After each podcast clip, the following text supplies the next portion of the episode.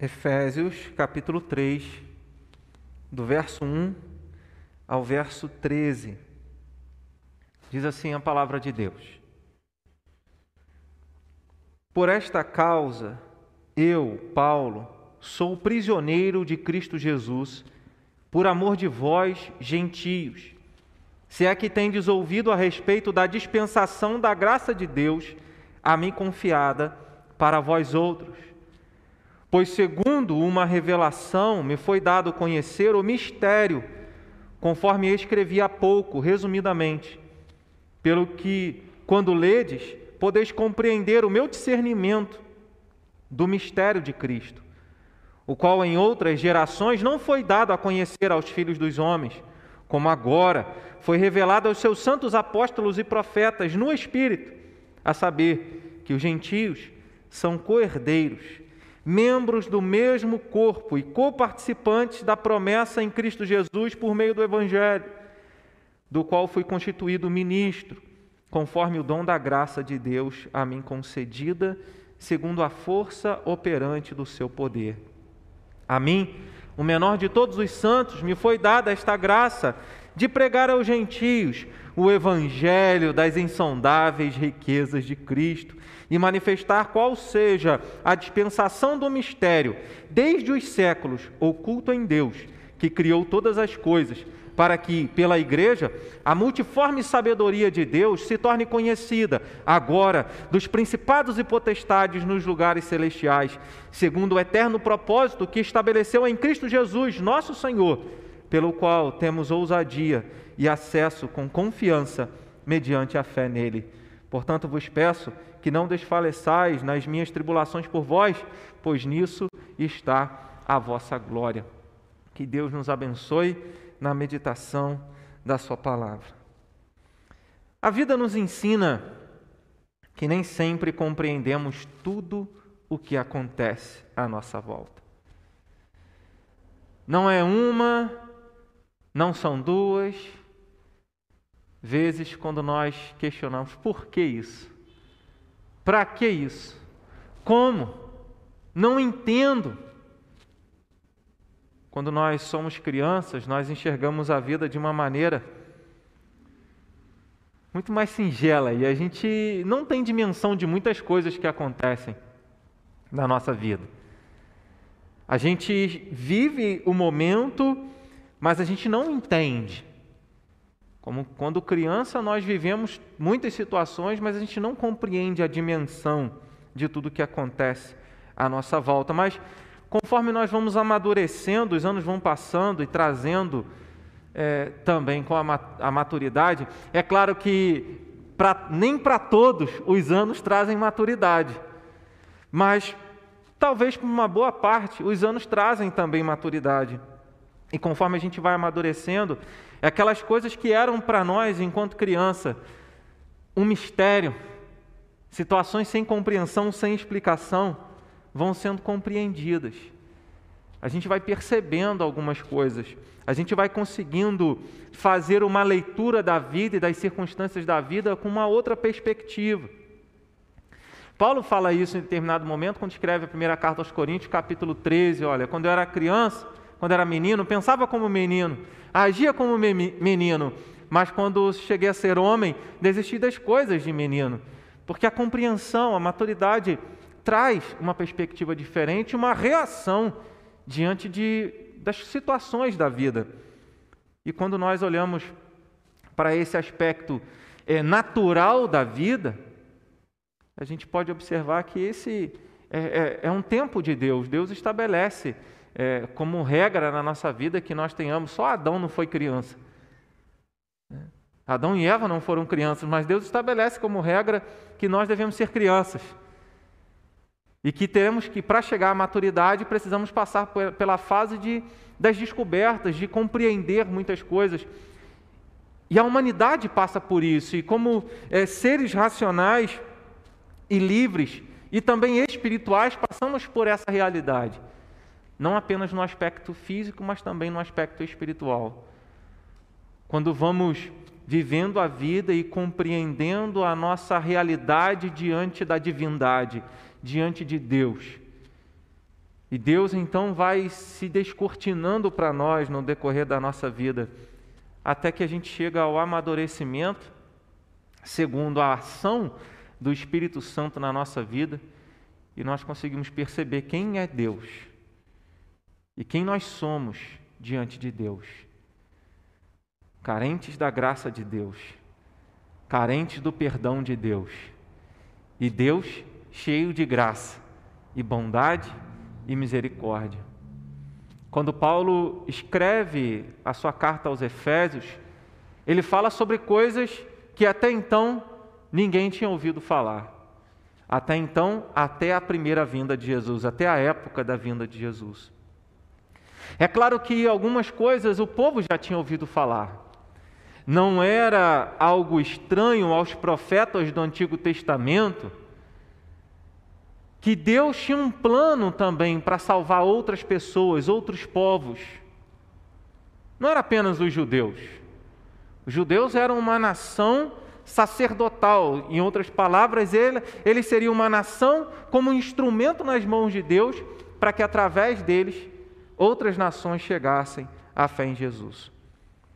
O Antigo Testamento tem vários exemplos de que um mistério que estava oculto desde os séculos, como o texto diz, foi revelado em parte no Antigo Testamento, mas escancarado no Novo Testamento. Lembro da história do profeta Jonas, uma geração de ninivitas, um povo que não temia Deus. E Deus usou o profeta Jonas para salvar aquela geração, um povo que não fazia parte do povo judeu. E assim Deus foi dando doses da sua revelação desse mistério de salvação ao longo da história. E em Cristo, as portas da graça se tornaram claras, de maneira que todas as pessoas puderam entender que Jesus não veio apenas para um povo específico, mas ele veio para todas as pessoas. E o que Paulo está tratando na carta aos Efésios é isso: a igreja em Éfeso, formada na sua maioria por gentios, pessoas que não tinham uma linhagem judaica, pessoas que não receberam as revelações dos profetas, pessoas que não tinham tido contato com as escrituras sagradas do Antigo Testamento, com as promessas a respeito de um Salvador, com o cuidado de Deus, com os dez mandamentos. Um povo que não recebeu isso. E Paulo está escrevendo para essa igreja, formada na sua maioria por gentios, dizendo: vocês, que não eram povo de Deus, agora vocês foram alcançados. E vocês se tornaram participantes desse mesmo cuidado de Deus, dessa mesma promessa de salvação, dessa mesma graça de Deus. Então, Paulo, na carta aos Efésios, ele trata temas básicos sobre a salvação pela graça de Deus, mediante a fé. Trata da unidade, e é um tema importante aqui na carta de Paulo aos Efésios, porque, embora a igreja fosse formada na maioria por gentios, ela também tinha em seu corpo judeus, judeus convertidos ao cristianismo, convertidos a Jesus. Então, Paulo, um dos temas que ele trata é dessa unidade, desse povo de Deus, formado entre pessoas de todos os tipos, judeus, não judeus, gentios, pessoas de todos os lugares. E esse povo deveria trabalhar junto, como ele fala no capítulo de número 4, deveria trabalhar unido numa só fé, num só amor, num só espírito, porque todos tinham o mesmo Pai, foram batizados da mesma maneira, e então eles deveriam trabalhar juntos pela fé evangélica. Que maravilhoso saber que aquilo que no passado era tão obscuro, Deus deixou claro para nós.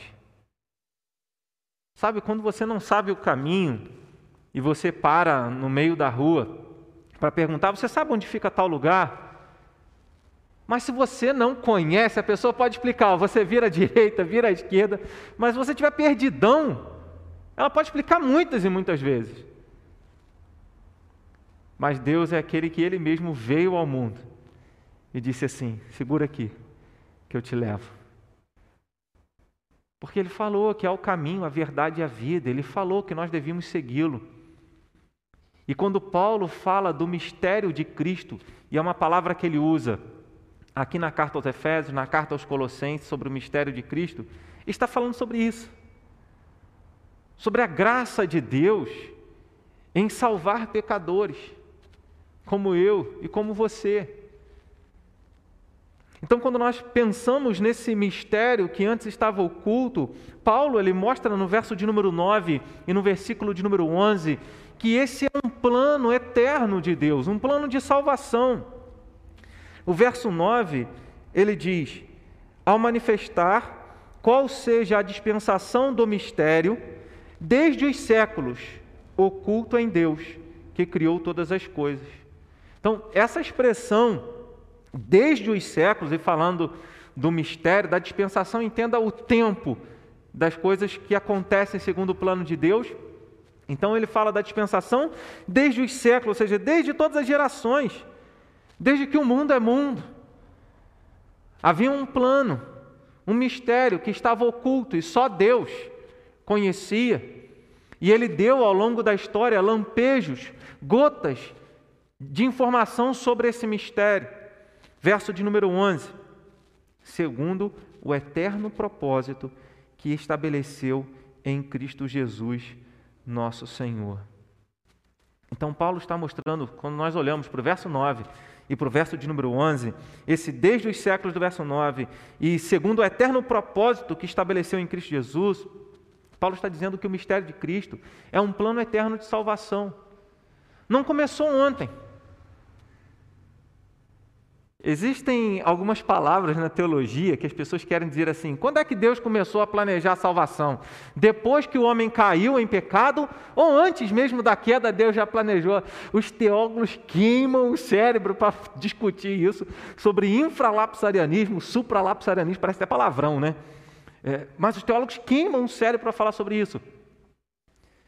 E Paulo, ele diz que esse plano de salvação é eterno. Deus tem um plano para salvar o mundo, para salvar as pessoas.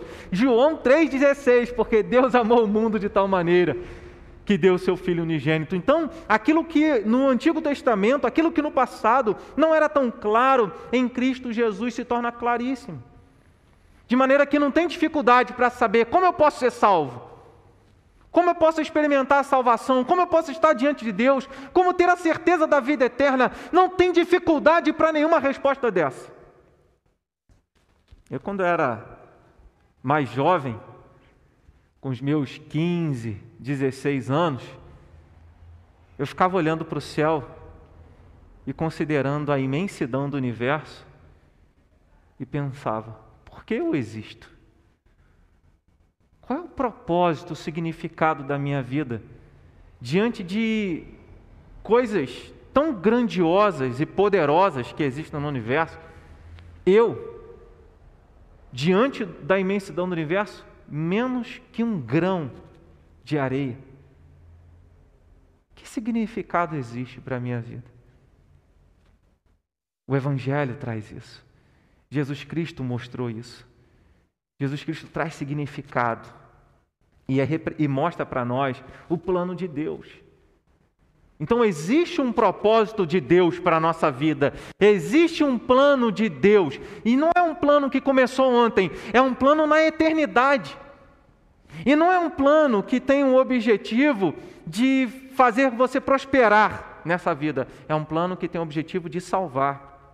Quando Paulo trata no capítulo de número 1, e ele usa também a ideia, a mesma palavra sobre mistério né, de Cristo, mistério de Deus em Cristo Jesus, no, no capítulo de número 1, do verso 3 até o verso de número 14, Paulo está falando sobre esse plano eterno.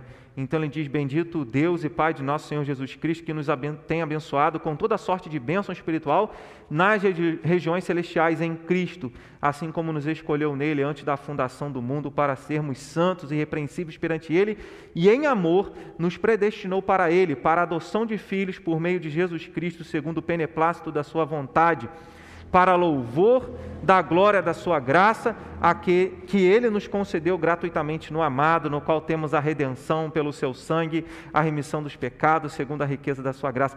Paulo ele vai escrevendo, ele só vai colocando vírgula, ele vai fazendo digressões e mergulhando e mostrando a profundidade desse plano que nos torna filhos de Deus, que nos salva, que nos dá vida eterna. E Paulo está mostrando que esse é o mistério de Cristo. Existem até alguns evangélicos né, que falam assim, mistério, né? Mas quando a Bíblia fala de mistério de Cristo, é um mistério revelado. É um mistério que mostra que há salvação, que existe um plano de Deus para salvar. E o plano eterno é na pessoa de Jesus. A vinda de Jesus ao mundo, o seu ensino, o seu sacrifício, a sua ressurreição nunca foram uma eventualidade, nunca foram um acaso. Atos capítulo de número 4, a igreja em oração diz que Deus ungiu Herodes e Pôncio Pilatos com gentios e gente de Israel para fazer tudo o que a mão de Deus predeterminara. O que Deus havia predeterminado, eles realizaram. Sim, toda a vida de Cristo faz parte de um grande plano, de um perfeito plano, de um eterno plano de Deus para uma salvação eterna de pecadores como eu e você. Paulo lhe disse que no passado isso não foi claro. Se a gente olhar o verso de número 4 e verso 5, ele diz: Pelo que quando ledes, podeis compreender o meu discernimento do mistério de Cristo. Seja, ele já havia falado do mistério de Cristo no capítulo 1. Ele fala: quando vocês lerem, vocês podem compreender o que eu estou falando a respeito desse mistério de Cristo. Verso 5: O qual em outras gerações não foi dado a conhecer aos filhos dos homens. Então ele está dizendo que no passado isso não foi dado a conhecer de forma clara, mas agora sim. Não tem mais desculpa. Não tem como ficar mais per... não tem como ficar perdido.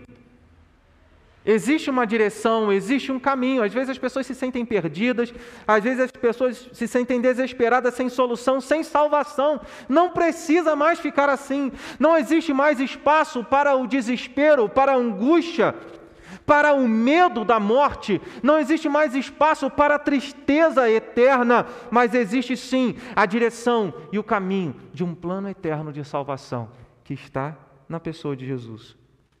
A gente faz planos e muitas vezes os nossos planos não se realizam, porque a Bíblia diz: o coração do homem faz planos, mas é o Senhor quem dirige os passos, é Ele que dá a resposta certa. Está lá em Provérbios, capítulo 16, verso 4 e verso 9, que trazem ideias semelhantes.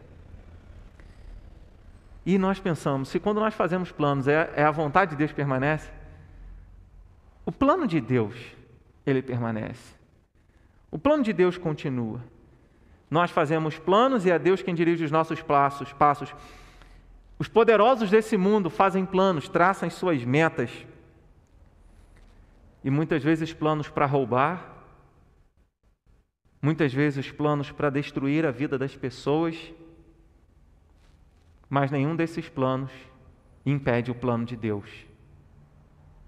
Guarda isso. Nenhum plano humano Nenhuma obra humana impede o plano de Deus, que começou na eternidade. Então, não tem nada que impeça Deus de salvar. Não tem nada que impeça Deus de realizar esse plano, de tirar alguém do fundo do poço, da perdição do pecado, da sujeição à ira de Deus e trazer essa pessoa para uma eterna salvação. A gente vê tanta coisa difícil, tanta coisa ruim acontecendo. E a gente pensa, muitas vezes, né, as pessoas pensam, às vezes isso até vem à nossa mente. O que Deus está fazendo agora? O que, que Deus está fazendo agora? Certa vez, li, lendo o livro A Trelice e a Videira, falando sobre discipulado, e essa pergunta surge no livro: O que Deus está fazendo no mundo hoje? É realizar o plano dele eterno. Ele continua salvando pessoas. Ele continua indo ao encontro de pessoas mortas espiritualmente para trazê-las para a vida. Esse é o plano dele. Ele, esse sempre foi o plano dele, é o plano eterno de salvar pessoas através de Jesus. Não há salvação fora de Jesus. Mas alguém pode dizer: "Ah, mas Deus é um só. Basta crer em Deus." Não é assim que nós ouvimos muitas vezes? Salmo 96, verso 4 e 5 diz assim: porque grande é o Senhor e digno de louvor. Mais, isso tem até um louvor né, com, esse, com esse texto. Mais tremendo que todos os deuses, porque todos os deuses dos povos são coisas vãs, mas o Senhor fez os céus. Então, Deus está dizendo na Bíblia Sagrada, que é a Sua palavra eterna e verdadeira, que ele é mais tremendo do que todos os outros deuses, porque todos os outros deuses são coisas vãs, ou seja, não são nada. E ele fez os céus. Ele é o criador de todas as coisas. Agora uma questão. Para aqueles que dizem a frase basta crer em Deus, Deus é um só.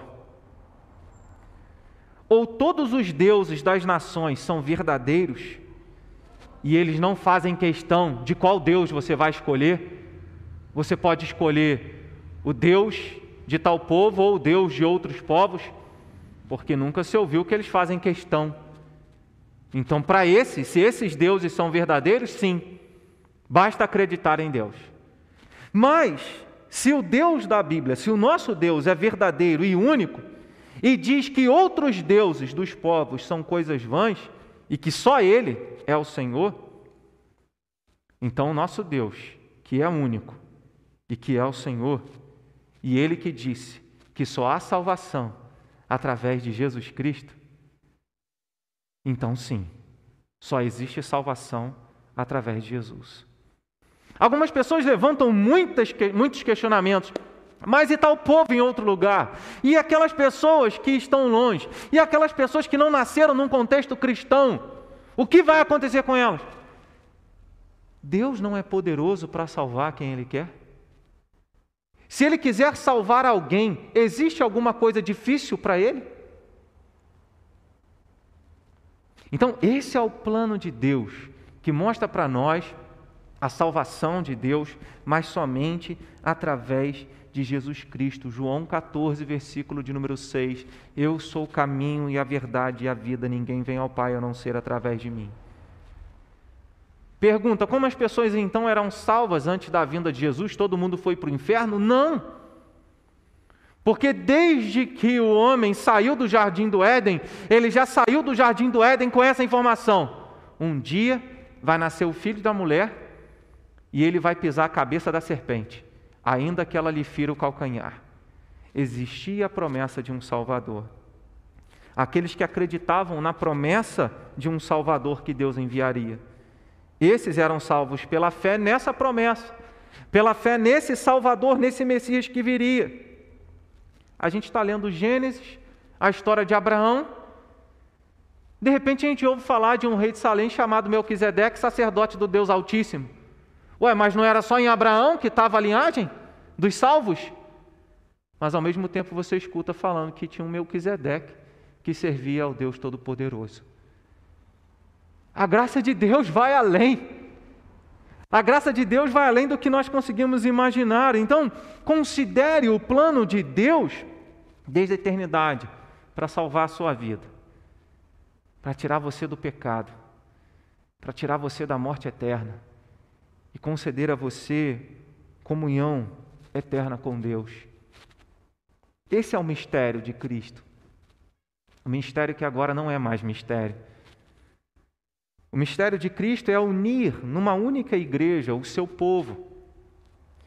O verso 6 ao 8 diz: A saber que os gentios são co-herdeiros, membros do mesmo corpo e coparticipantes da promessa em Cristo Jesus, por meio do Evangelho, do qual fui constituído ministro conforme o dom da graça de Deus a mim concedida, segundo a força operante do seu poder.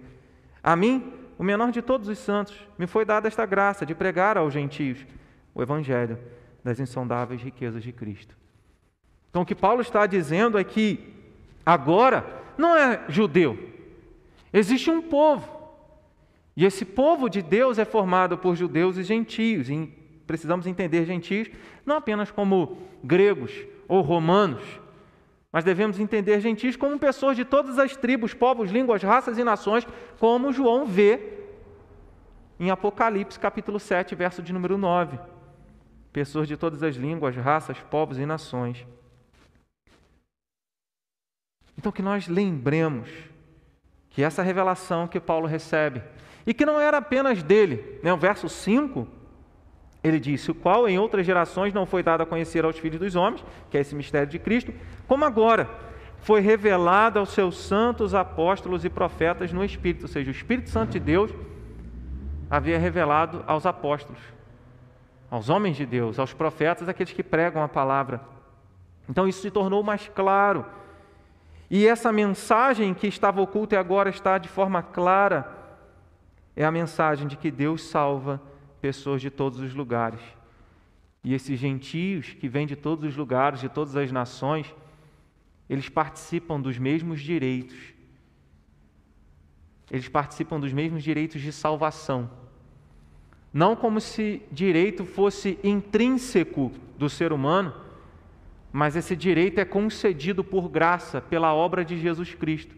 Porque é a obediência e a fidelidade de Jesus às Escrituras, à vontade do Pai, que faz com que nós, uma vez crendo nele, sejamos participantes das suas virtudes ou da sua justiça, termo que Paulo usa em Romanos, capítulo de número 5, na altura do verso 16 e 17. Então, Paulo está dizendo que os gentios, eles participariam, eles participam da mesma promessa de salvação, herdam juntamente com todo o povo de Deus, verso 8, as insondáveis riquezas de Cristo. O resumo dessas insondáveis riquezas de Cristo são o perdão de pecados e a vida eterna. Ainda que os judeus tivessem recebido as revelações de Deus pelos profetas, ainda que eles tivessem sido separados como uma nação santa, né, separada como um povo sacerdotal para proclamar a mensagem de Deus pelo mundo, mas eles não compreenderam isso. Eles achavam que eles eram os únicos que seriam salvos. Isso fez com que eles fossem vaidosos fez com que eles fossem soberbos e achassem, se considerassem melhor do que os outros povos, quando na verdade eles deveriam ser instrumentos nas mãos de Deus para salvar outros povos. No entendimento das pessoas da época, então, imagina um judeu sentando ao lado de um gentio. Para judeu e gentio, eles, o contexto da época era igual você juntar água e óleo. É impossível. Mas a graça de Deus e a obra de Cristo faz isso. O Evangelho, verso de número 6, é por meio do Evangelho. Por meio do Evangelho eles creram. Por meio do Evangelho eles foram separados do mundo. Por meio do Evangelho agora eles foram unidos na igreja de Cristo, no corpo de Cristo, na família de Deus. Jesus havia transformado a vida deles pelo seu espírito e pela comunicação do Evangelho, unindo pessoas completamente diferentes ao redor do seu nome e da sua salvação. Será que em algum momento nós evangélicos não acabamos pensando ou agindo como os judeus da época? Será que em algum momento nós nos achamos salvos e estamos tão seguros da nossa salvação e achamos que a salvação é para nós e não nos incomodamos, achamos que a salvação para os outros? Não, eles estão no mundo, nós estamos na igreja. E achamos que a salvação não, não, não, não é também para eles, que os outros são indignos dela. Será que em algum momento não passou já pela nossa mente esse tipo de pensamento? Que não é o propósito do mistério de Cristo, que é unir numa única igreja todo o seu povo formado de todos os tipos de pessoas. Então o Senhor quer nos ensinar, Jesus quer nos ensinar, que Ele acolhe a todas as pessoas que querem andar com Ele em sinceridade, em fé, em obediência, em amor.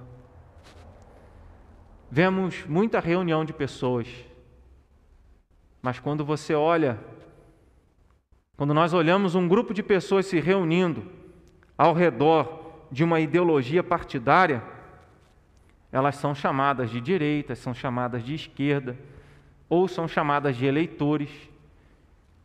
Quando nós olhamos algumas pessoas se reunindo ao redor de um, de um time de futebol ou de um esporte, elas são chamadas de torcedores. Mas quando nós nos unimos em torno de Cristo, nós somos chamados de igreja.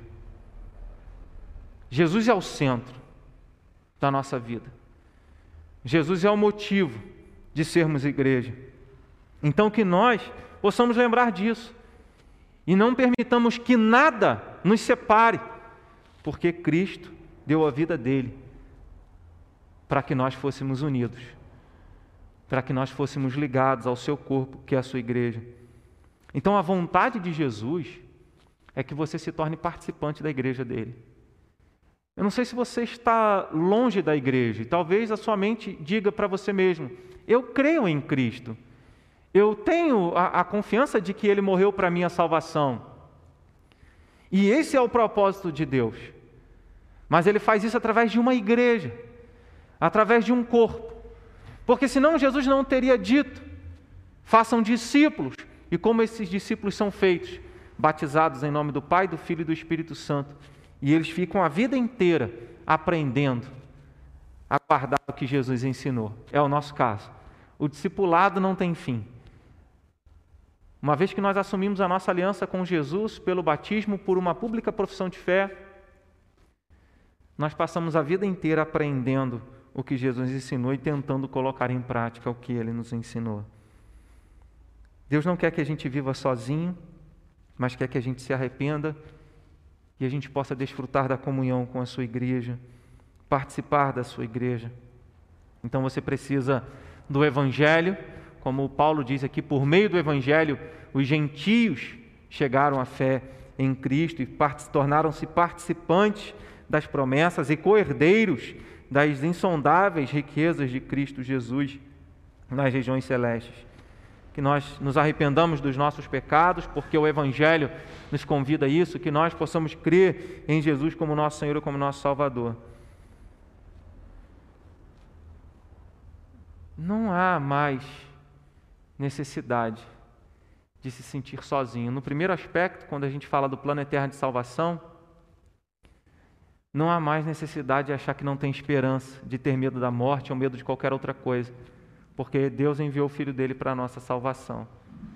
Agora, se nós nos sentimos isolados no mundo, não conseguimos nos encaixar em lugar nenhum, existe a Igreja de Cristo, formada de pessoas de todos os tipos, com, os dons, com dons e habilidades completamente diferentes, mas que Paulo, nessa carta, ele está dizendo: olha, vocês cooperem uns com os outros para que haja edificação no corpo. Então, essa igreja que se une em torno de Cristo, essas pessoas que se unem em torno de Cristo, formam a única igreja de Jesus. E esse é o mistério que estava oculto, um desses mistérios que estava oculto até, até a primeira vinda de Jesus. Agora não existe um povo ali e outro aqui, é um povo só. Então que você esteja engajado com a noiva de Cristo, que você esteja envolvido com a noiva de Cristo que você possa participar né, das lutas, das dificuldades dessa igreja, das imperfeições dessa igreja, mas também se alegrar, porque ela tem sido preparada por Jesus. É algo que ele fala nessa carta aos Efésios, que ele tem preparado a igreja dele para apresentar essa igreja como uma igreja viva, santa, pura e sem mácula. Ele fala, começa a falar sobre marido e esposa, mas depois ele termina dizendo: Grande é esse mistério, mas eu me refiro a Cristo e à igreja. Paulo fala isso nessa carta, no capítulo de número 5, porque ele quer nos mostrar que Deus une pessoas completamente diferentes ao redor do nome de Cristo ao redor da obra de Cristo, do sacrifício de Cristo, da salvação de Cristo. É tudo por meio de Cristo, é em Cristo. Se você fizer uma busca somente nessa carta das expressões em Cristo, por meio de Cristo, nós vamos encontrar que não existe nenhuma dádiva que nós possamos receber de Deus que venha fora de Jesus. Então, sim, é por meio de Jesus que nós formamos um corpo e uma igreja. Se a gente fosse ler o capítulo de número 1, essas insondáveis riquezas de Cristo São várias. Somos filhos, somos perdoados, temos a vida eterna, é, somos, seremos irrepreensíveis, seremos como Jesus. É, e, e ele vai falando sobre várias bênçãos, e até algo que foi falado numa oração nessa noite, que é 1 Coríntios, capítulo 2, verso de número 9, quando Paulo diz: Mas, como está escrito, nem olhos viram, nem ouvidos ouviram, nem jamais penetrou em coração humano que Deus tem preparado para aqueles que o amam. São as insondáveis riquezas de Cristo. É isso que nós partilhamos quando nós formamos um corpo, quando nós nos unimos como uma única igreja em torno do nome de Jesus. Não perca tempo olhando para os problemas, para as lutas, para as dificuldades. Lembre-se que agora a gente não está sozinho. Nós temos uma família, que é a família de Deus. Terceiro, o mistério de Cristo. Ele é testemunhado pela igreja. O verso de número 10, Paulo ele está falando sobre esse mistério oculto desde os séculos em Deus, que criou todas as coisas. Verso 10. Para que, então, para, essa preposição mostra propósito, objetivo para que pela igreja a multiforme sabedoria de Deus se torne conhecida. Agora, dos principados e potestades nos lugares celestiais. A multiforme sabedoria de Deus se torne conhecida é equivalente a esse mistério de Cristo, é equivalente à forma como Deus conduz a história para salvar pessoas mostrando que Deus é sábio é, de muitas maneiras para conduzir pessoas à salvação. Então não existe algo difícil para Deus. Ele pode salvar e a igreja é quem vai testemunhar esse mistério. E a igreja que vai testemunhar essa obra de salvação, é a igreja que vai testemunhar a obra de Cristo para alcançar pessoas salvando-os do lago de fogo e enxofre. E como a igreja faz isso? Se unindo. Como nós fazemos isso? Quando nós andamos juntos. A unidade das pessoas diferentes é um grande testemunho da igreja. Quando nos unimos tendo Jesus como centro das nossas vidas, então damos um testemunho no reino espiritual. E é algo que Paulo trabalha também nessa carta, a realidade da nossa batalha, das batalhas espirituais que nós enfrentamos. E ele fala de Satanás, ele fala do inimigo, ele fala que nós devemos nos revestir da armadura de Deus. No versículo de número 12 do capítulo 6, ele fala que a nossa luta não é contra a carne ou sangue, mas contra as forças espirituais do mal, contra principados e potestades, contra as forças espirituais do mal nas regiões celestes. Então, então ele está falando sobre uma batalha. E ele está mostrando no verso de número 10 que a igreja, quando é, se une ao redor de Cristo, e ela então assim é a igreja, pessoas diferentes, testemunhando unidade, testemunhando a mensagem do Evangelho, é, uma, é um arauto, é uma mensagem que proclama em alto e bom som, até mesmo no reino espiritual, de que é a igreja de Cristo, de que é o povo de Deus. Quando o mundo se une em torno de uma cura, de uma economia, quando o mundo se une em torno da prosperidade, o que, que você enxerga? Nós enxergamos corrupção e egoísmo. As pessoas, será que as pessoas vão esquecer dos hospitais de campanha que só serviram para encher o bolso de muitas pessoas? Enquanto o pobre e aquele que não podia cuidar de si mesmo morreu, o sangue dessas pessoas vai ser demandado da mão desses poderosos que roubaram esse dinheiro. E um dia ninguém vai escapar da justiça divina, a gente tem que lembrar disso. Mas as pessoas se, se unem para achar uma cura, o mundo se une para restaurar a economia, o mundo se une para trazer prosperidade para as pessoas e até mesmo podemos dizer em torno da paz, mas o que nós só conseguimos ver é corrupção e egoísmo. Como uma pessoa é capaz, um profissional que vota, que faz um voto diante da sociedade, diante de Deus, dizendo que ele promete cuidar da saúde das pessoas e ele engana numa vacina e não coloca o conteúdo e que tenha coragem de espetar diante de uma câmera uma vazina, uma seringa vazia. É o que o mundo faz. Mas quando as pessoas se unem em torno de Cristo, nós vemos uma igreja. Quando as pessoas se reúnem em torno de Cristo e da obra dele, nós vemos uma igreja que proclama a mensagem de salvação eterna. E que, como disse Jesus em Mateus 16, nem as portas do inferno são capazes de prevalecer contra a igreja. Nada para a igreja de Jesus, nada para o testemunho de pessoas que se reúnem em torno de Cristo e proclamam o Evangelho. Lucas capítulo de número 10. Jesus envia os discípulos, como? De dois em dois. E quando eles voltam, a missão dos 70, quando eles voltam felizes da vida, dizendo que até os demônios se submetiam a ele, a eles, Jesus fala: "Eu via Satanás caindo do céu como um relâmpago".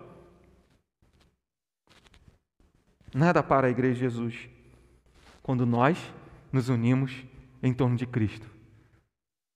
Porque as pessoas se perdem. É possível que em alguns momentos as pessoas se percam e esqueçam que nós estamos juntos por causa de Jesus. Nós não estamos juntos por causa das nossas outras opiniões.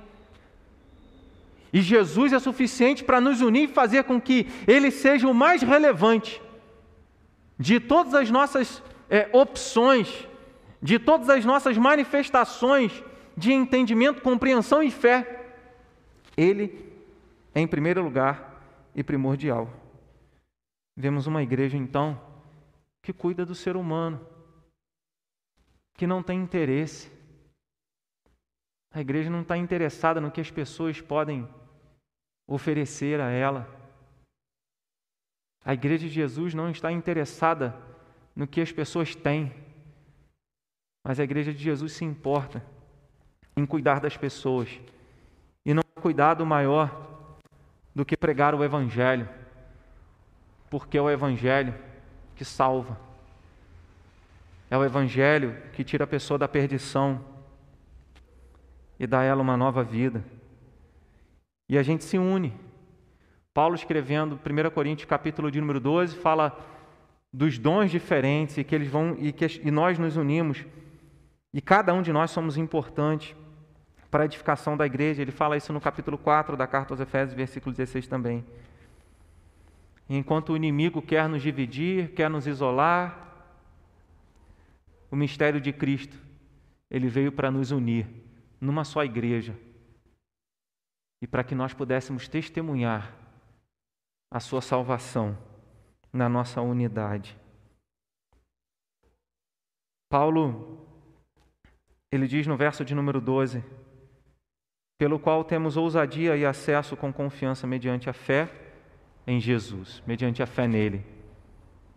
Em último lugar, irmãos, o mistério de Cristo, ele é desfrutado pela fé nele, pela fé em Jesus. Não há como ser participante de tudo isso sem a fé. Deus não pediu uma coisa difícil. Para algumas pessoas é muito difícil. Mas se nós formos parar para pensar, não é tão difícil. Naamã chega diante de Eliseu e vai ao encontro de Eliseu, um comandante do exército sírio, sírio, e com lepra, e ele esperava que Eliseu saísse ao encontro dele, estendesse a mão, invocasse algumas palavras especiais e ele fosse curado. Mas Eliseu não vai nem ao encontro de Naamã e diz: Vai e toma banho sete vezes no Rio Jordão. E Naamã está indo para casa entristecido, dizendo: Ah, eu pensava que ele vinha falar comigo, isso? Está zombando de mim. Aí os servos de Naamã tiveram mais fé que ele. Disseram para ele: Senhor, se o profeta tivesse pedido alguma coisa difícil, o senhor não iria fazer? Mas ele só pediu que você tomasse banho sete vezes no Rio Jordão. Custa o quê? Salomão, em Provérbios 23, verso 26, ele diz: Filho meu, dá-me o teu coração. Não é difícil. Não é difícil abandonar tudo aquilo que nós achamos que sabemos. nos entregar por inteiro a Jesus Cristo como o único caminho para a vida eterna, como o único caminho para a comunhão plena com Deus, com Ele mesmo e com o Espírito Santo. Quando o autor aos Hebreus, no capítulo 10, verso de número 19 ao 23, ele diz assim: Tendo, pois, irmãos, intrepidez, coragem, ousadia, que é o mesmo termo que Paulo usa aqui no verso de número 12, ousadia, para entrar no Santo dos Santos, que é a presença de Deus, pelo sangue de Jesus, pelo novo e vivo caminho que ele nos consagrou pelo véu, isto é, pela sua carne, tendo o grande sacerdote sobre a casa de Deus, aproximemo-nos como? Com sincero coração, em plena certeza de fé, tendo o coração purificado de má consciência e lavado o corpo com água pura, guardemos firme a confissão da esperança, sem vacilar, pois quem fez a promessa é fiel. Então, convite para você nessa noite é creia em Jesus como seu único Senhor e Salvador. Porque esse é o plano eterno de Deus para você. Esse é o propósito de Deus para você, que você não ande perdido e nem sozinho, mas que você faça parte da família da fé, da família de Deus, que você se sinta abrigado, que você se, veja abrigado debaixo da graça de Deus, debaixo do corpo de Cristo, da igreja do Senhor Jesus com uma fé sincera, que confia de todo o coração que Jesus morreu para pagar pelos seus pecados, que ele ressuscitou o terceiro dia para te dar vida eterna e comunhão plena com o Pai Celeste. E que assim você confia que quando Jesus voltar você irá ressuscitar. Essa é a nossa fé. O apóstolo João, no capítulo 5 da primeira carta, verso 4 ele diz: A vitória que vence o mundo é a nossa fé. A nossa fé em Jesus Cristo. No capítulo de número 6, verso 16, Paulo diz que a fé, que o escudo da fé, é um instrumento através do qual nós conseguimos apagar todos os dardos inflamados do, do inimigo. E saber que isso é uma manifestação, essa fé, é uma manifestação da graça de Deus. No capítulo 2 dessa carta, Paulo está dizendo: Ele nos deu vida, estando nós mortos nos nossos delitos e pecados. Que nós confiemos nisso, que nós declaremos a nossa fé, a nossa confiança na obra de salvação em Jesus Cristo e possamos descansar nesse mistério de Cristo que não é mais mistério, é claro, como uma água cristalina, que mostra para mim e para você o caminho da salvação, o caminho da vida eterna, que nos faz desfrutar, como Paulo expressou na sua carta aos Efésios em vários momentos, que nos faz desfrutar da graça maravilhosa de Deus. Amém?